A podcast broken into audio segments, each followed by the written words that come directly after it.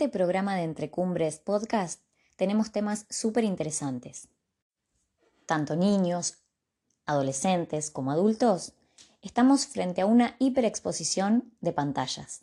Aún conociendo los efectos perjudiciales, seguimos frente a estos dispositivos durante tiempos prolongados.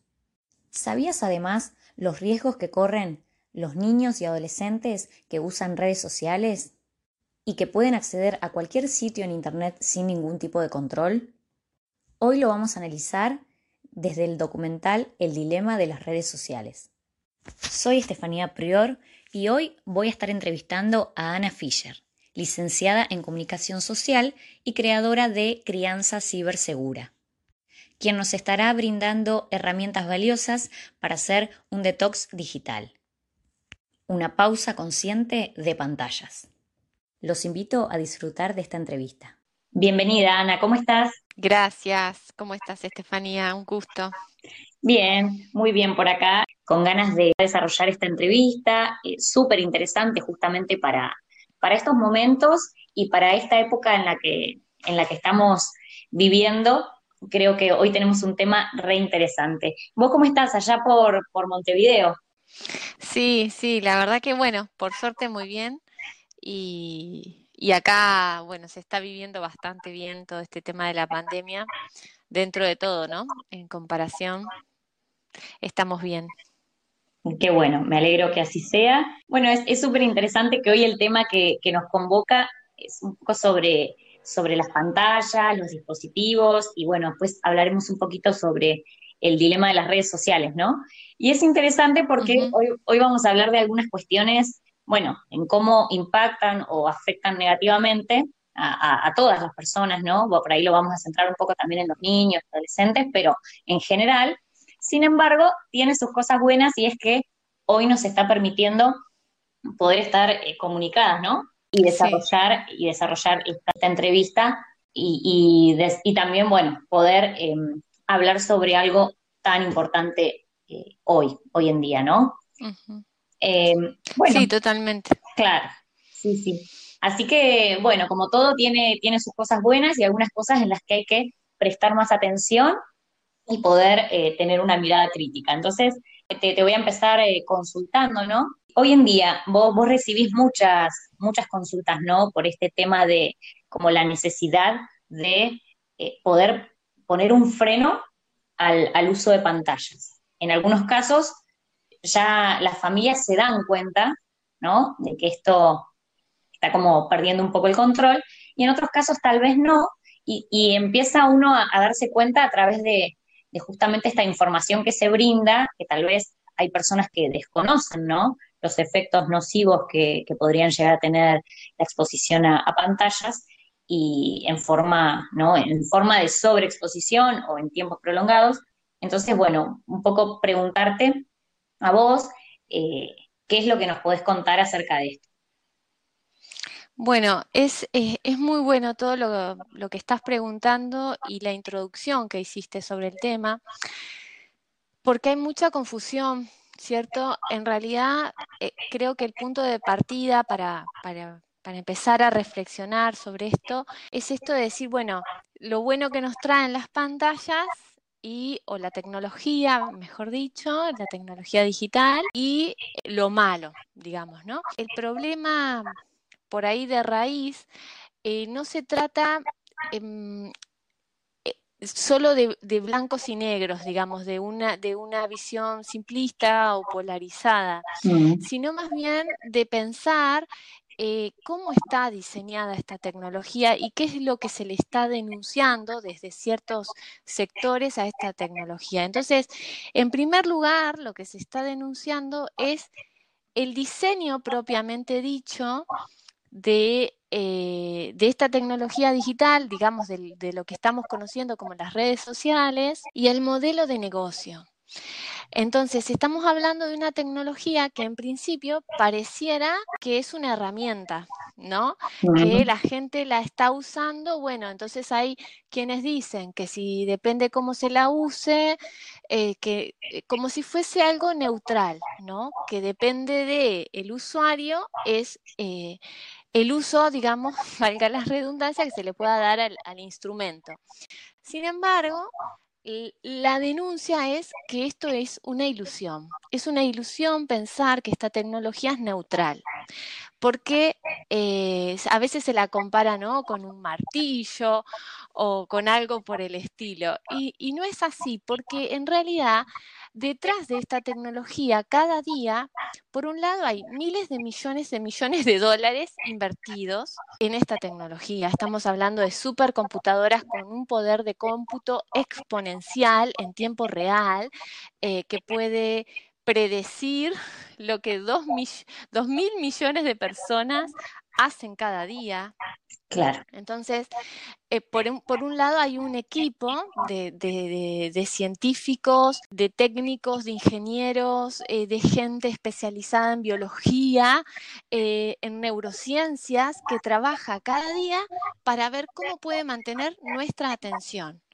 Entonces, si estamos ante una tecnología en donde se están invirtiendo tantos millones, miles de millones de dólares y hay un equipo tan inmenso en mantener nuestra atención, no podemos ser ingenuos y pensar que es una tecnología que no nos está pidiendo nada. De hecho, hay, hay estudios que, y, nosotros lo podemos comprobar empíricamente, eh, tenemos el celular y de pronto no, realmente no tenemos nada que mirar en el celular, no hay nada que nos indique objetivamente que tenemos que agarrar el celular y hay algo así como que tenés ese impulso a agarrarlo, a mirarlo. Entonces, desde ese punto de vista ya estamos partiendo de que no te pasa lo mismo con la bicicleta. Vos tenés la bicicleta en tu casa eh, o el monopatín, no sé, digo la bicicleta por algo, una referencia adulta, y, la bicicleta no te agarra como ese que te, da ganas de tocarla, la bicicleta, ¿no? O de mirarla. No, porque es un instrumento efectivamente que, no, que es neutral y no te está pidiendo nada. En cambio, esta tecnología sí. Parece que me estoy yendo por las ramas, pero, pero voy al punto. Entonces, ¿qué pasa? Cuando nosotros partimos desde el lugar parcial, no quiero decir incorrecto, pero sesgado, en donde pienso que yo tengo el poder de decisión, ya corro en desventaja. Si yo, adulto, digo, eh, voy a agarrar el celular para mirar un video y de pronto me doy cuenta que pasaron dos horas o en vez de mirar uno, miré tres. Eso le ha pasado a todo el mundo. o que vas a hacer una cosa con el celular, no sé, escribir un mensaje, lo que sea, y de pronto te fuiste y, decís, ay, pero yo, ¿qué era que, iba a hacer con el celular? Porque querías mandar un mensaje, pero te fuiste por Instagram, eh, te pusiste a mirar YouTube, te pusiste a contestar mensajes, etcétera, ¿no? ¿Por qué pasó eso? Porque hay un superpoder de cómputo en donde eh, lo que se quiere es mantener nuestra atención. Entonces pensamos que tenemos el control, pero hay un, hay un gran expositor eh, que, que, está denunciando esta tecnología adictiva que es Tristan Harris, y él dice, pensemos nuestra mente como un tablero de ajedrez. Nosotros tenemos, cuando jugamos al ajedrez, capacidad de anticipar ciertos movimientos, pero nuestra capacidad de anticipar los movimientos que nosotros mismos somos capaces de hacer es limitada. En cambio, vos decís, voy a hacer tal movimiento, voy a mirar tal video, pero de repente esta computadora con superpoder de cómputo que analizó todos nuestros movimientos y además hizo comprobaciones dos mil millones de veces, dice, yo ya sé que puedo, qué movimiento puedo hacer para que vos te quedes un ratito más. Sí, es, increíble, es increíble, realmente es increíble cuando uno ve el, documental, ¿no? Del dilema de las redes sociales, es increíble cómo ahí es como que te encontrás con la realidad de frente y decís, wow. Wow, eh, sí. Es, es, mucho. Y aparte, eh, está muy bueno lo que comentan ahí que dicen, cuando vos no pagás por el producto, es que el producto sos vos. Ahí es donde claro ahí donde empezás un poco a darte cuenta que, claro, uno está pagando por estos, por estos, eh, por estas herramientas, por estas aplicaciones y demás, en general, nos gustan a nosotros, ¿no? Nos están usando a nosotros y nos están manipulando. Acá es re, interesante lo que, bueno, el psicólogo Alejandro Schuckman comenta sobre este tema. Yo hace un tiempo lo estuve entrevistando para la consultora y bueno, hablamos de temas re interesantes justamente para, para este momento. Y, hace poco él también hizo su, su descargo y su, nos compartió su punto de vista respecto a, este documental, ¿no? Un poco lo que, lo que comentaba es decir, bueno, la mala noticia sí, la sabemos, es que las grandes corporaciones manipulan a los usuarios. Ahora, la, buena noticia, digamos, dentro de todo es decir que, que podemos tener una mirada crítica, ¿no? Y educar a nuestros hijos en el uso saludable. Y ahí es donde, claro, viene la parte no tan fácil, digamos, porque primero es desde el ejemplo, pero no solamente con el discurso, dice él, porque obviamente los chicos nos escuchan, a veces no, pero nos están mirando todo el tiempo. Todo el tiempo nos están mirando. Entonces, creo que también es súper importante esto de poder empezar a, darnos cuenta, como decís vos, desde los adultos, que a veces de forma ingenua pensamos, bueno, yo voy a entrar acá, estoy un ratito y, yo voy a estar eligiendo, pero muchas veces no. Es importante esto, poder hacer, eh, tener una mirada crítica, empezar a entender qué es lo que, lo que sucede realmente con, con toda esta tecnología. Y es increíble porque a veces te encontrás, no sé, tenés que comprar algo y buscas, buscas por, por Google o buscas por algún buscador un producto, justo te apareció en Instagram. Después volvés a ingresar a alguna red social y te aparecen miles de promociones relacionadas a eso. Entonces, mejor prueba que esa no hay. Sí, no, no hay.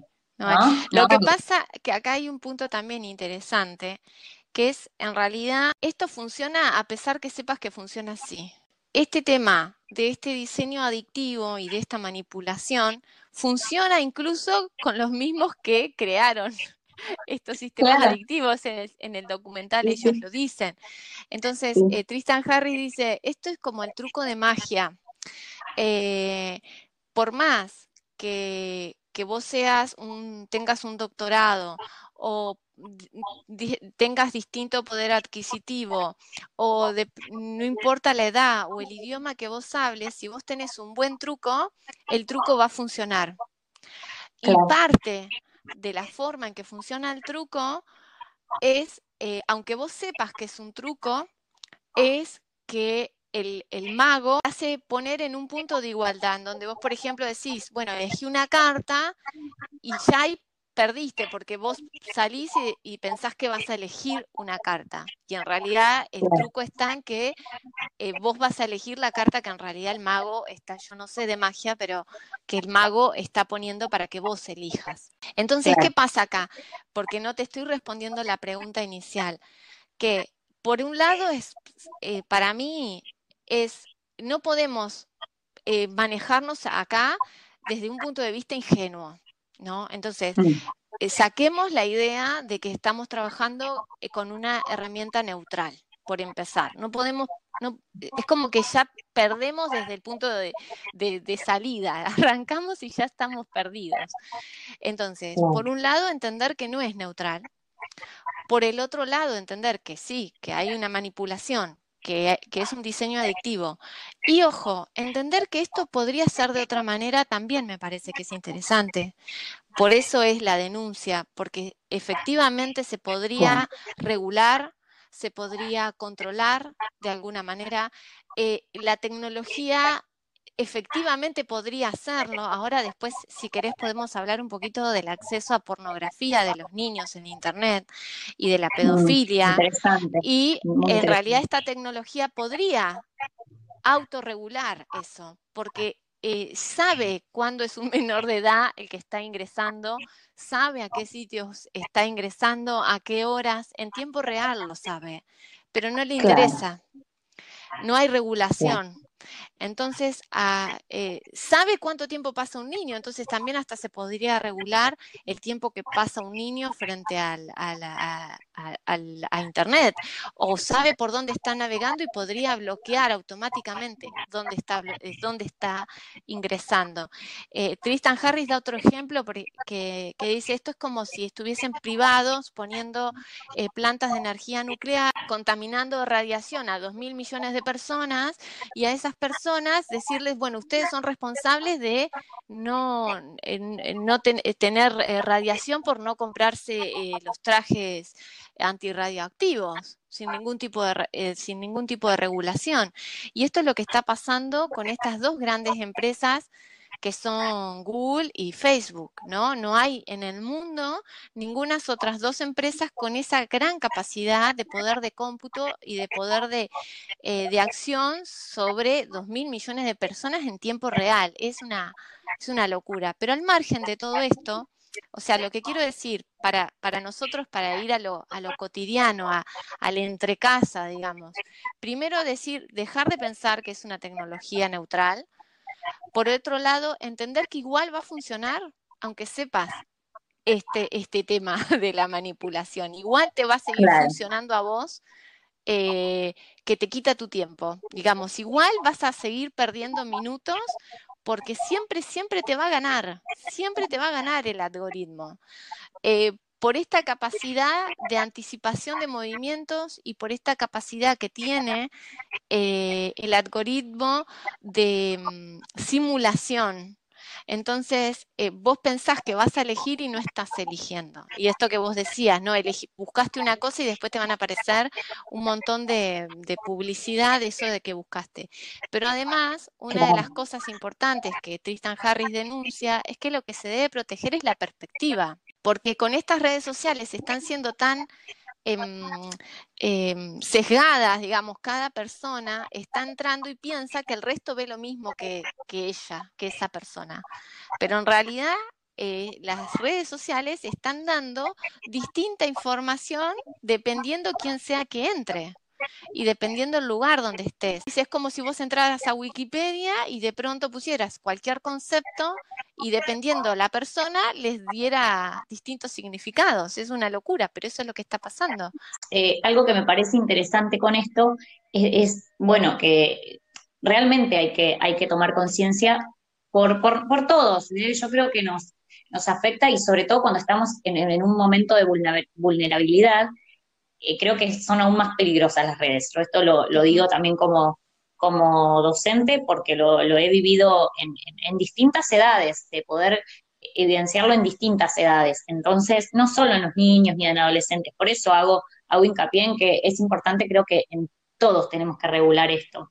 Eh, y obviamente quienes estamos a cargo de, de niños, quienes somos padres o madres, tenemos que estar súper atentos a esto. Porque que bueno, acá eh, también Alejandro contaba, ¿no? Este, este tema de, la necesidad de mejorar la autoestima virtual que se le dice, ¿no? Que se da a través de los likes, de los me gusta, ahora no sé cuántas más eh, reacciones más se pueden poner. Eh, yo Facebook no, no lo utilizo mucho, Instagram sí, pero bueno, hay un montón de ahora reacciones de me importa, me gusta, me encanta, me, bueno, me divierte, un montón de cosas y esto estimula el circuito cerebral desde la recompensa. Pero ¿qué pasa cuando no, cuando no se da esto? Eh, cuando no, ¿qué pasa cuando no se reciben estos me gusta? ¿Qué pasa cuando, cuando no se recibe lo que se espera, no? Eh, entonces ahí es donde empiezan a haber un montón de problemas, que esto también se muestra en el, en el documental, sobre todo, bueno, en los adolescentes, ¿no? Con, con el tema de la autoestima. Entonces acá es donde Alejandro dice, pero hay que preguntarnos qué sostén y qué recompensa estoy teniendo en los vínculos reales, más allá de las pantallas. Entonces, es, es muy importante estar atentos, dice, con los más chicos porque están muy expuestos. Entonces, hay que poner límites, saber en qué están navegando, a dónde están entrando, tener eh, bien en claro que hay que poner límites respecto de esto y trabajar en la consistencia de la personalidad, dice él, ¿no? Es decir, que, que su personalidad y que su, su autoestima no dependan de las redes sociales. Yo, Estefanía, tengo una visión em, un poco disidente con respecto a esto, que es importante entender cómo funciona esta tecnología, sí, pero también me parece em, limitado la postura de decir eh, se puede acompañar eh, como, como desde una compañía bien cercana con respecto al uso de las pantallas en los niños. En realidad, los niños muy pequeños, eh, las pantallas son eh, totalmente perniciosas para los niños pequeños. antes de los dos años no deberían usar ningún tipo de dispositivo y actualmente Michel de Mont que escribió este libro Los cretinos digitales, que acaba de salir en español, él habla de que niños de dos años ya están expuestos tres horas a pantallas. Está, eh, estamos como totalmente zafados. Niños de 8 años, 5 horas de pantallas. Y ya en adolescentes estamos hablando de 7 horas de pantallas por día. Realmente ya no tengo el discurso de enseñar a los padres para acompañar a los niños. Hay que enseñar a los padres para a los padres y a las madres para empoderarlos y entender qué es lo que está pasando, porque si, si seguimos con el discurso de eh, podemos acompañarlos, digamos, desde su autoestima eh, y dejándoles que usen TikTok a los nueve años, no vamos a ganarle. A la tecnología no le vamos a ganar. Este circuito de recompensa daña las estructuras cerebrales. Entonces, eh, eh, los niños están en un, en un periodo muy crítico de desarrollo cerebral, por lo cual no tienen, no tienen, no pueden, por más que vos te sientes y les hables y les hables mil horas, no pueden regular esto que está sucediendo con la tecnología en, en, y cómo está interfiriendo en el desarrollo de su cerebro. La, psiquiatra Victoria Dunkel habla de eh, síndrome síndrome de pantalla electrónica. Y entonces, ¿qué es cuando estamos ante un niño que está desregulado? Ella dice, básicamente se trata de una desregulación y desorganización del sistema nervioso central en múltiples niveles que afecta a la salud mental. Y entonces, cuando nosotros estamos frente a un niño desregulado por pantallas, es un niño que está irritable, que llora mucho, que tiene escasa tolerancia a la frustración, que no descansa bien, que le cuesta conciliar el sueño, que tiene terrores nocturnos, eh, que se lo ve apagado, desmotivado, como que sin luz, eh, que le cuesta ser amigos, que le, es mal jugador, digamos, en, esto de, si, juega, digamos, físicamente en la vida real, como que se enoja, se frustra. Em, y entonces en realidad estamos con un discurso tan con tanta preponderancia, digamos, y, que no hay, ay, no me sale la palabra, pero eh, inevitable eh, exponerlos a pantallas, los seguimos poniendo a pantallas y encontramos a, los niños, o sea, esto es la primera pregunta que me hiciste, ¿qué clase de consultas me llegan? Y es que las familias empiezan a decir, ¿qué, qué, qué, qué es lo que está pasando? Si de pronto la tecnología es tan buena, y yo estoy regulando porque la mayoría de, los, de las madres y de los padres están regulando a su manera. Piensan que regular es una hora por día y tal vez una hora por día, para, una hora es como el más extremista de las regulaciones, ¿no es cierto? Hay otros que dicen yo se lo regulo hasta tres horas por día. Tres horas por día está pero pasadísimo el tiempo que podrían estar pasando frente a pantallas. Frente a pantallas me refiero a todo, a celular, a televisión, a redes sociales, a tablet, a Zoom, ¿no? Porque al final acá tenemos que hablar de qué es lo que están haciendo y desde qué dispositivos están accediendo, a qué horas están accediendo. Entonces, en realidad, tenemos un discurso tan a favor de la tecnología y tan ingenuo porque estamos pensando que estamos en, en condición de igualdad, pero en realidad estamos frente a una asimetría invisible de poder, en donde estamos poniéndonos, estamos poniendo nuestra mente en un nivel de control que nuestra mente no tiene. Entonces vos decías lo de la valoración, por ejemplo, la valoración social. Em, el halago, si yo te digo, Estefanía, qué, linda que estás, qué hermosa, qué hermosa voz, qué bien que hablas. Yo te estoy diciendo esto, te lo estoy diciendo igual bien, digamos, pero a vos en tu cuerpo funciona, yo te lo digo y funciona. Algo energéticamente en tu cuerpo pasa que te hace sentir bien. Porque los halagos, nosotros tenemos cientos de miles de años de evolución que hacen que funcionen los halagos y sean eh, directamente efectivos, provengan de donde provengan y los comentarios negativos son eh, directamente negativos, digamos, ¿no? Acá me parece importante, mi mensaje es que si hay un padre, una madre que está escuchando, eh, un profesor, y encuentra que dice, sí, yo encuentro, me hace sentido que eh, tengo un niño totalmente desregulado y yo creo que es por las pantallas. Lo que hay que hacer es quitar las pantallas y yo lo llamo pausa consciente de pantallas.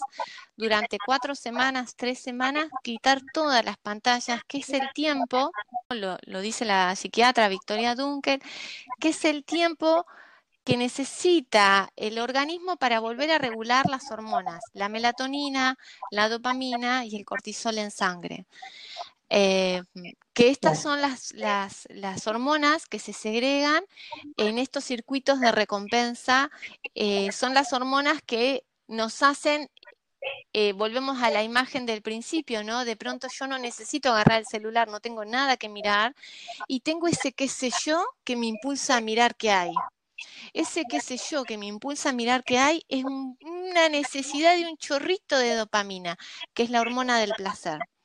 Esa hormona es la que me hace ir a, ver qué hay. Acá, eh, Ana, hago una salvedad con respecto a lo que hablaba de, Alejandro, ¿no? Que él, más allá de esta, de esta propuesta, ¿no? Que dice que hay que trabajar en la consistencia de la personalidad y en esto sí es súper importante, ¿no? La familia pero él no, se refería a, eh, las redes sociales, sino a las pantallas en general. Eh, él acompaña a padres, justamente a padres eh, y madres, en tema de, crianza y demás, entonces él lo que, lo que proponía es que, claro, él recibe muchas, muchas consultas justamente con adolescentes de decir, ¿cómo regulo, cómo hago para regular, para, para reducir las horas de pantalla? o cómo sacarle el celular, si está todo el día con el celular, no interactúa conmigo, dice, muestren esta pregunta cuando son adolescentes, pero cuando son niños, lo primero que hacen es darles el celular. O para que estén un poco más tranquilos, sin juzgar, él lo que explica es esto. A veces nosotros estamos entrando en, la, en, este camino que después es súper difícil de regular y controlar. Claro, y desandar cuando ya está totalmente instalado en la familia. Cuando uno le dio ese dispositivo, cuando se habla en el caso, por ejemplo, del celular, eh, y en redes sociales, pero él habla en general de cualquier tipo de pantalla. Una cosa que me parece importante dejar en esta, en esta entrevista y, y aportar como un granito de arena es, primero, que si vos le diste las pantallas, no es porque por casualidad. Hay una gran industria que nos está impulsando a consumir este tipo de tecnologías. Y hay un mm. gran discurso, incluso discursos de médicos, de pediatras, que dicen, bueno, un ratito, bueno, controlado, como que realmente es hiperentendible que los padres, las madres estén absolutamente desorientados y desinformados con lo que pasa con las pantallas, con el diseño adictivo de las pantallas y con los efectos en el, en el desarrollo eh, del niño. Entonces, eh, partamos de la base de que lo más normal es que vos le hayas dado una pantalla o le hayas permitido una pantalla desde la confianza, digamos, desde la confianza en que eh, querés que tu hijo el día de mañana maneje súper bien esta tecnología, porque pensás que ya es inevitable, que ya llegó para quedarse y todos estos discursos que están em, eh, circulando y funcionan, pero en realidad eh, no están teniendo en cuenta lo que provoca en el cerebro de los niños. Yo creo que esto va a ser como el cigarrillo, que en los años 50 aparecían publicidades de mujeres embarazadas fumando, eh, y hoy es, hoy es impensado ver un cartel en una avenida con una mujer embarazada fumando. ¿Por qué? Porque las investigaciones demostraron lo mal que le puede hacer a una mujer embarazada fumar o, odontólogos recomendando el cigarrillo. En los años 50, publicidad, cualquiera puede googlear y encontrar esa publicidad. Entonces, ¿qué pasó de los años 50 ahora? Hubo información concluyente de lo nefasto que es eh, el, cigarrillo. De hecho, las tabacaleras tienen que poner en el paquetito de cigarrillos fotos horribles de, de enfermedades y cosas que provoca el cigarrillo. Y así todo sigue funcionando funcionando porque hay muchísima gente que consume cigarrillos, ¿no?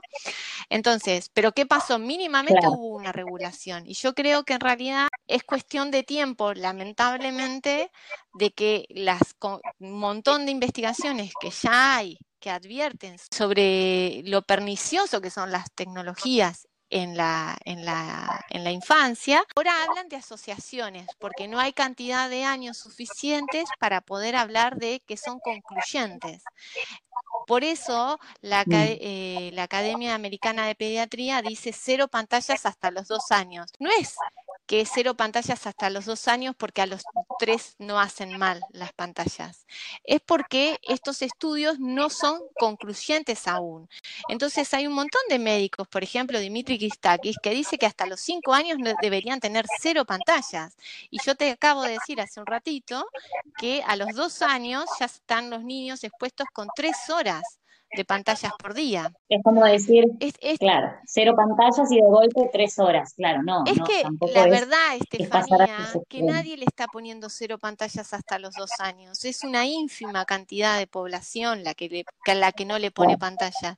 La verdad es que los niños hasta antes del año ya están expuestos a pantallas. Eh, si, si lo llevamos a la situación actual, Ana, eh, Claro, han aumentado también, bueno, hay que ser realistas en el sentido, la otra vez hablamos con la pediatra eh, y deportóloga Julieta Alfonso, eh, que estuvimos entrevistando y ella comentaba, hoy en día es, muy difícil, es difícil sostener el tiempo de, las pantallas que realmente está recomendado por una cuestión de que las clases hoy en día son de forma virtual.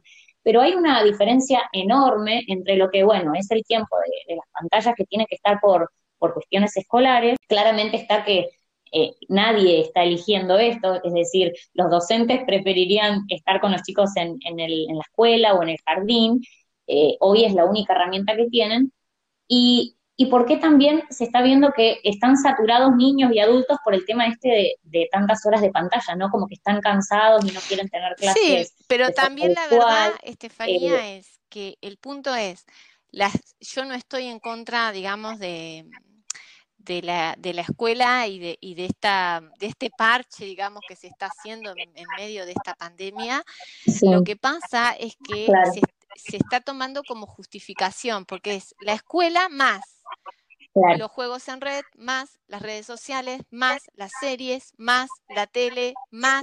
Entonces, no es que la desregulación eh, vino por, por, la pandemia y por, por, el uso que se está haciendo en la escuela eh, con respecto a, las clases por Zoom.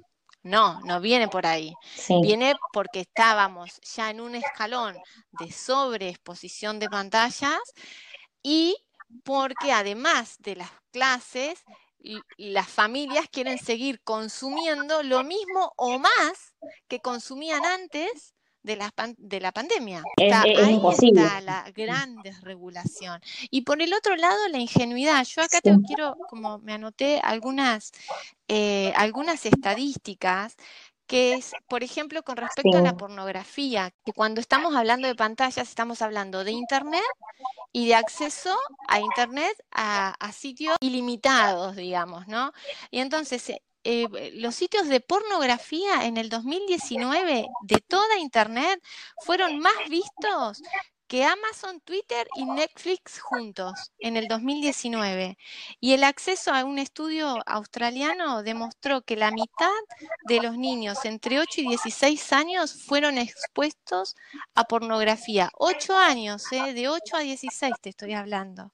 Después, acceso de pornografía. Entre 11 y 12 años, el 51% de los niños accedió. Entre 13 y 14 años accedió el 66% de los niños. Estoy hablando del año de este año 2020, son estudios actualicísimos.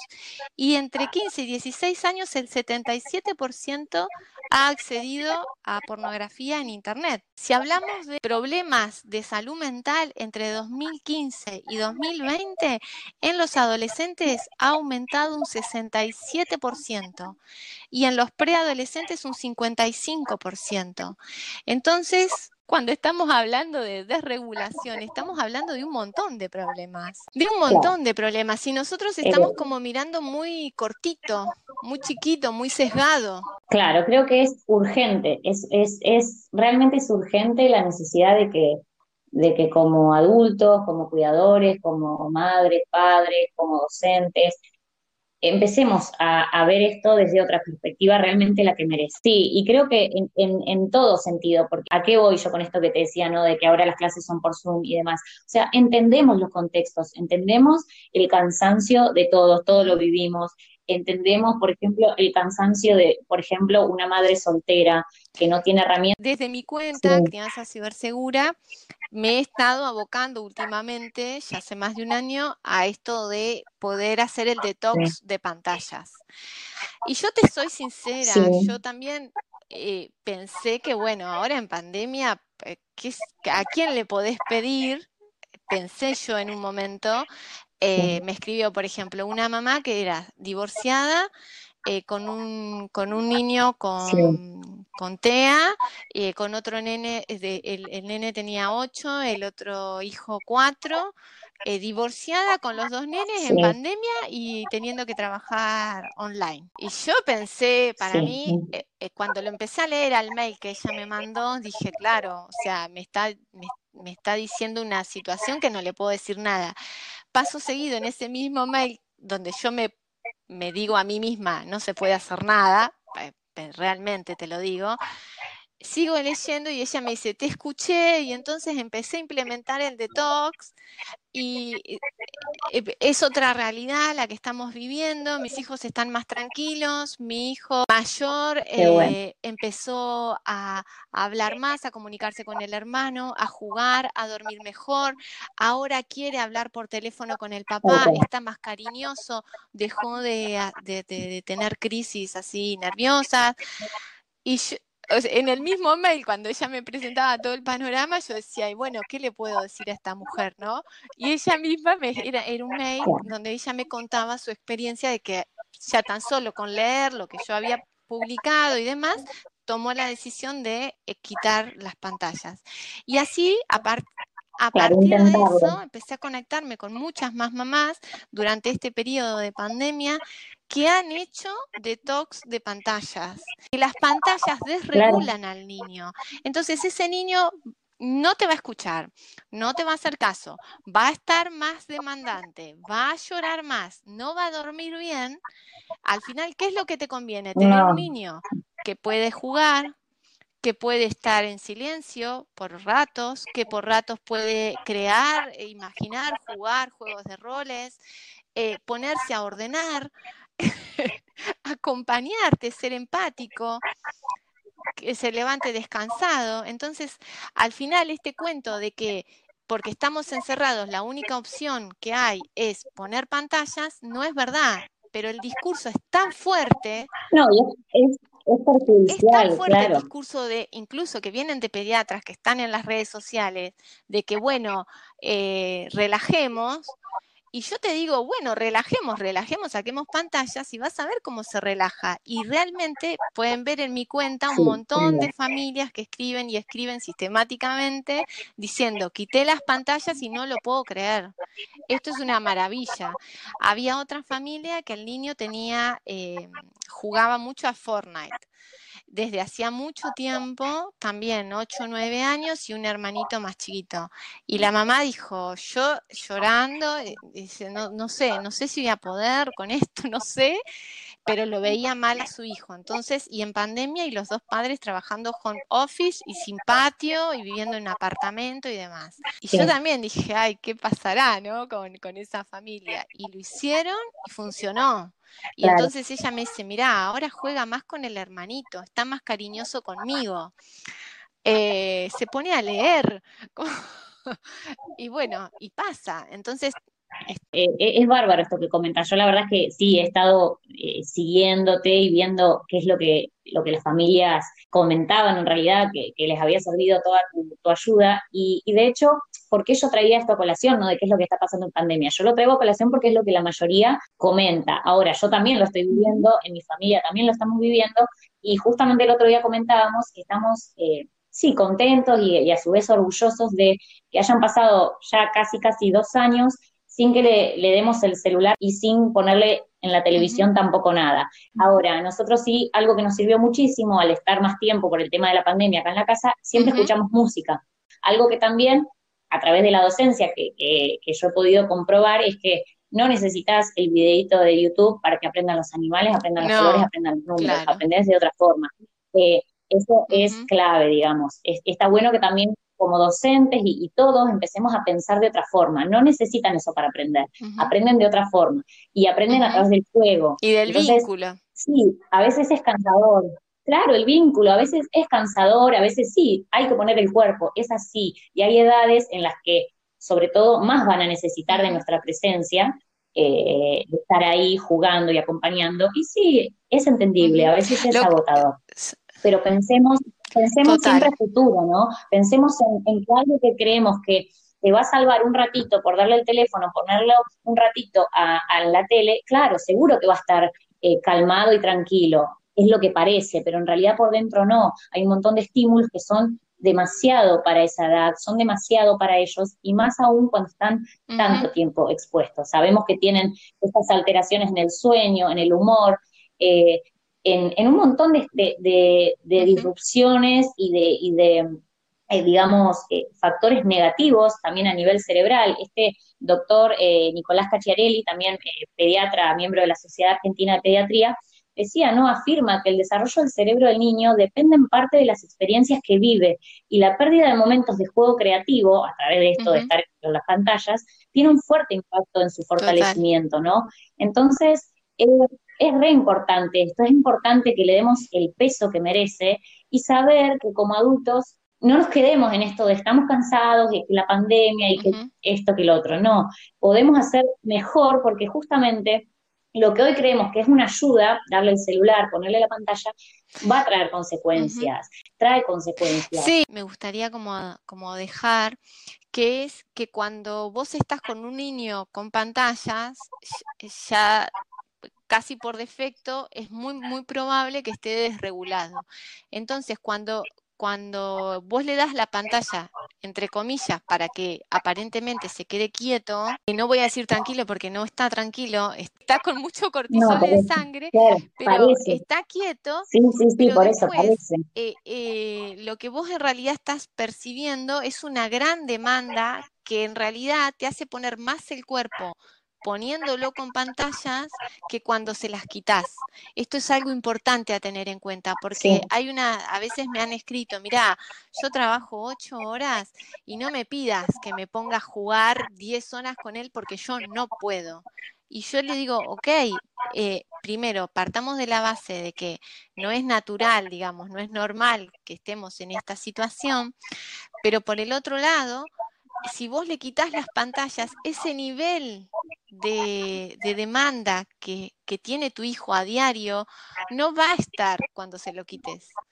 ¿Por qué? Porque aumenta la creatividad, aumenta el juego simbólico, aumenta el juego de roles, aumenta los momentos de quietud, aumenta el tiempo de sueño de calidad.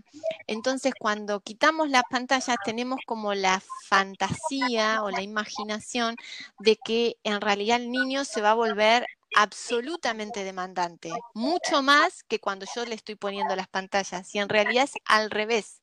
Cuando quitas las pantallas, sí vas a tener que bancarte los tres días, dos días o, tal vez Em, eh, días salteados en donde experimenten en algún momento la abstinencia a las pantallas, pero por lo general, si estamos hablando de niños menores de 10 años, lo que va a suceder es que los tres primeros días sean como un poco más intensos, pero tampoco todo el día, y, y a los cinco o seis días digas, pero este es otro chico, eso es lo que pasa. Entonces, por eso soy como, insisto en esto, porque hay como tú una fantasía donde cuando le quito las pantallas se va a poner insoportable que yo tengo que estar inventando juegos. Y no, el creador del juego es el niño.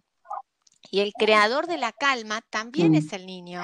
Está bueno, está buenísimo eh, tenerlo como herramienta eh, y, y, esto que decís que estos ejemplos también que pones, que a veces parece que es imposible generar este cambio y que se puede, con compromiso, con ayuda, con, bueno, con intentarlo también, que se puede. Y, creo que también está bueno, eh, yo esto siempre lo, fomento en todas las charlas en las que hablo, eh, tratar de tener el momento de ejercicio físico que tengan los chicos, porque es, es, importantísimo, además para el descanso, para los beneficios que, todos los beneficios que tiene, y también que para poder a veces afrontar estos momentos y, que los padres también estén más predispuestos a poder hacer este, este cambio, ¿no? De cero pantallas, eh, que también traten de darse un momento para hacer ejercicio físico ellos, porque realmente te renueva y volvés con otra, otra y otra energía y volvés con más ganas. Por más que pienses que estoy recansado, no, no puedo, salí, empezá de a poco, 5, 10, 15, 20 minutos. Hoy no te voy a plantear algo el ideal, te voy a decir que intentes en lo que vos puedas eh, según tu familia y tus horarios, pero que tengas un minutito también, eh, si, si, es posible, al aire libre, porque te renueva. Sí, sí, sí, sí, no, es, es, que es imprescindible el ejercicio físico y el aire libre eh, durante la primera semana del detox es como la magia extra, digamos, ¿no? Es la magia extra, porque efectivamente somos naturaleza. Y la naturaleza, el sol es un gran regulador, el aire libre y em, el movimiento físico nos genera justamente todo un toda una protección y una regulación hormonal que hace que todos los, ciclos circadianos se regulen, bueno, etcétera, que gastemos energía, que lleguemos a casa como con otra onda, que generemos endorfinas, bueno, eh, es, es, precioso, digamos, la verdad que sí. Pero bueno, eh, también habilitar espacios en la casa, si estamos en pandemia y no podemos salir a hacer ejercicios, habilitar espacios de la casa para movimiento. ¿No? Que no todo tenga que ser que tenga que estar todo ordenado y demás. Eh, habilitar el movimiento también dentro de la casa para, para los niños pequeños, por ejemplo, también, ¿no? Ser, ser, flexibles, adaptarnos, y ahí es donde también propongo, digamos, eh, nosotros hacemos con, con hija de casi dos años, casi casi, eh, yo tengo, yo soy profesora de educación física, así que tengo un montón de elementos acá que siempre digo, en la pandemia nos salvaron, porque tenía de todo en el baúl, en todos lados, entonces nos salvaron, pero creo que con, las cosas que tenemos en la casa, botellas, hacemos circuitos para que hagan zigzag, eh, con cinta, líneas, en el piso, para que salten, o sea, tenemos con pelotitas de que hacemos con medias, pueden embocar en cualquier balde, en cualquier, hay, hay un montón de, opciones que, que, podemos tener ahí en casa cerca como para, para promover un poquito también eh, el movimiento desde el ejemplo, desde que también nos lo podamos dar nosotros como adultos ese espacio, ¿no? Porque hace bien. Sí, es totalmente. Yo en casa le pusimos, es un apartamento muy pequeño y no tengo patio tampoco, y pusimos una tela eh, colgada en el techo eh, y nos refuncionado porque la tela es un, le puse un fular que ya no uso y bueno, entonces de, por momentos se cuelga, por momentos se zamaca, se trepa, se mece, mece a los, a los, a los muñecos, entonces bueno, eh, a, veces, bueno, también es como la imaginación, porque tampoco se necesita espacios súper grandes para poder habilitar el movimiento. Es como eso, como decir, bueno, ¿cómo hago para que para que pueda moverse y no necesitar la opción de la pantalla, ¿no? Y, otra cosa última que, dejo es que no es que nunca jamás en la vida tiene que ver una pantalla. Para mí es, para, para, para empezar, para regular hay que quitar todas las pantallas. Y después que sea algo que eventualmente sea algo eventual o que sea mínimo el tiempo de pantalla, ¿no? Eh, pero para arrancar hay que quitar todas las pantallas, por lo menos un mes. Y después si las incorporas, que sea poquito y, que sea, por supuesto, con las edades que corresponden, ¿no? Antes de los dos años no incorpores ninguna pantalla. Y, eh, y esto, que, que si después volvés a notar cierta desregulación, teniendo advertencia, ¿no? De que, cómo duerme, de cómo, si se irrita, si llora, etcétera, volver a hacer con frecuencia este detox. O sea, no es que con un detox solucionas todo, sino que tal vez en algunos casos, cada tres meses, cada cinco meses, cada seis meses, vas volviendo a repetirlo, ¿no? Eso también está bueno, que sepas que es como algo que se puede ir haciendo con, con determinada frecuencia. Está buenísimo. Ahora no, ahora antes de cerrar nos vas a comentar un poco sobre tus redes, donde pueden buscar estos talleres o encontrarte a vos, pero creo que está bueno eh, como dejar también de, cierre eh, algo que por lo menos yo empecé a aplicar y que me, sirve, es en las, con esto de las redes sociales y demás, quitar, quité todas las notificaciones entonces, eso a mí eh, me ayudó un montón como para no perder tanto tiempo en, estas, en estas redes. Quito las notificaciones, que no me llegue ningún tipo de notificación. Está buenísimo, creo que, está bueno, cada uno lo, lo, probará y es lo que recomiendan también los...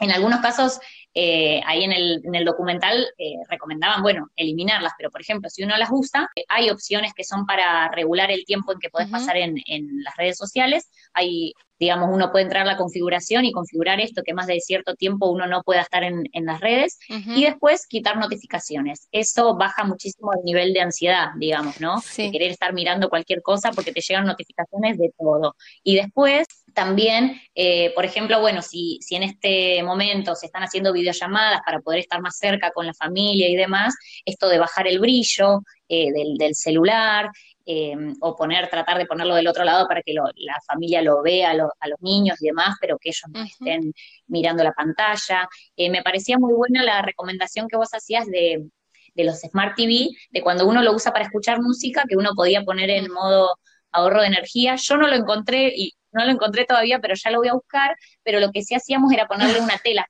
como una tela para, eh, dejando que ventile la de atrás, pero tapábamos la pantalla. Eso está bueno, sí. Está bueno también. Así que eh, comentanos, Ana, dónde, dónde pueden eh, buscarte para, para acceder, el que le interesa acceder a algún, algún taller o toda la información que vos estás brindando. Bueno, es, es, sencillo, la página es crianzacibersegura.com y las redes sociales, sobre todo estoy en Instagram, también Crianza Cibersegura, arroba Crianza Cibersegura. Y eh, una cosa interesante que, que lo aprendí de Sofía Contreras, que lo publicó el otro día, es que cuando te levantás, no mires, por ningún motivo, no mires el celular, ningún, ni la computadora, no cuando te levantás no lo hagas y antes de eso planifica tu día, ponelo por escrito con lápiz y papel, con virome, con lo que sea, que planifiques qué vas a hacer en el día, porque cuando si te levantás, eh, ya está comprobado que eh, te levantás y entre los 5 o 10 minutos que te, te levantás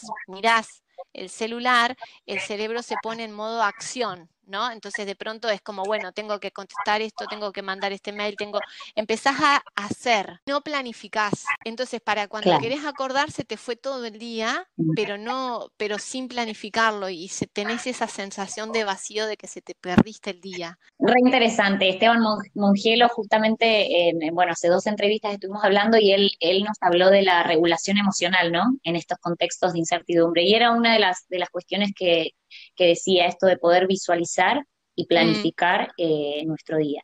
Y que los chicos también, también le habían planteado esta necesidad, que a veces se sentían como que no, no podían, no tenían tiempo para, ni para jugar, ni para estar tranquilos, ni para poder planificar cómo iba a empezar su día. A veces arrancaba todo como a lo loco, ¿no? Entonces está buenísimo, está buenísimo, me encantó.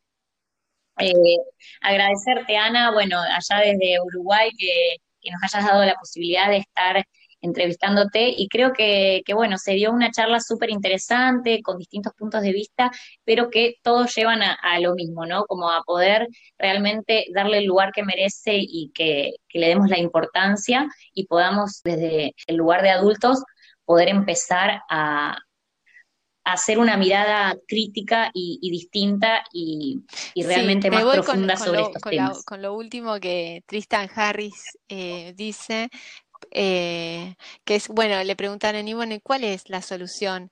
Y él dice, bueno, eh, el, libro más viejo del mundo, eh, que es el, no, dice el título, pero es El arte de la guerra, y en ese libro dice que lo más importante de todo es conócete a ti mismo. Y además de eso, en este libro dice, mm. conócete a ti mismo y conoce a tu adversario y el terreno donde estás.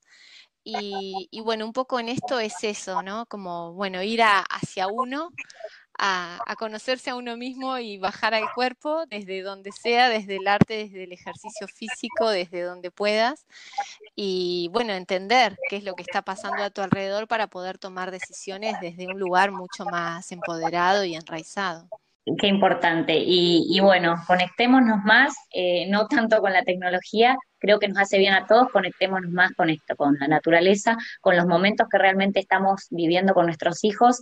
Eh, qué bueno esto de poder dejar de lado el celular y jugar eh, conectados, mirándonos, ¿no? Y con la atención plena en lo que estamos haciendo, ya sea con nuestros hijos o en, lo, que estemos haciendo. Creo que es algo que por lo menos yo me he empezado a plantear mucho y, está buenísimo que, que, todos podamos hacer esta mirada sobre nosotros mismos, sobre todo, primero, ¿no? Eh, así que bueno, eh, te agradezco, Ana, me encantó esta charla con vos. Te mando un abrazo. Igualmente para vos, tengas y muchas gracias por la invitación. Gracias.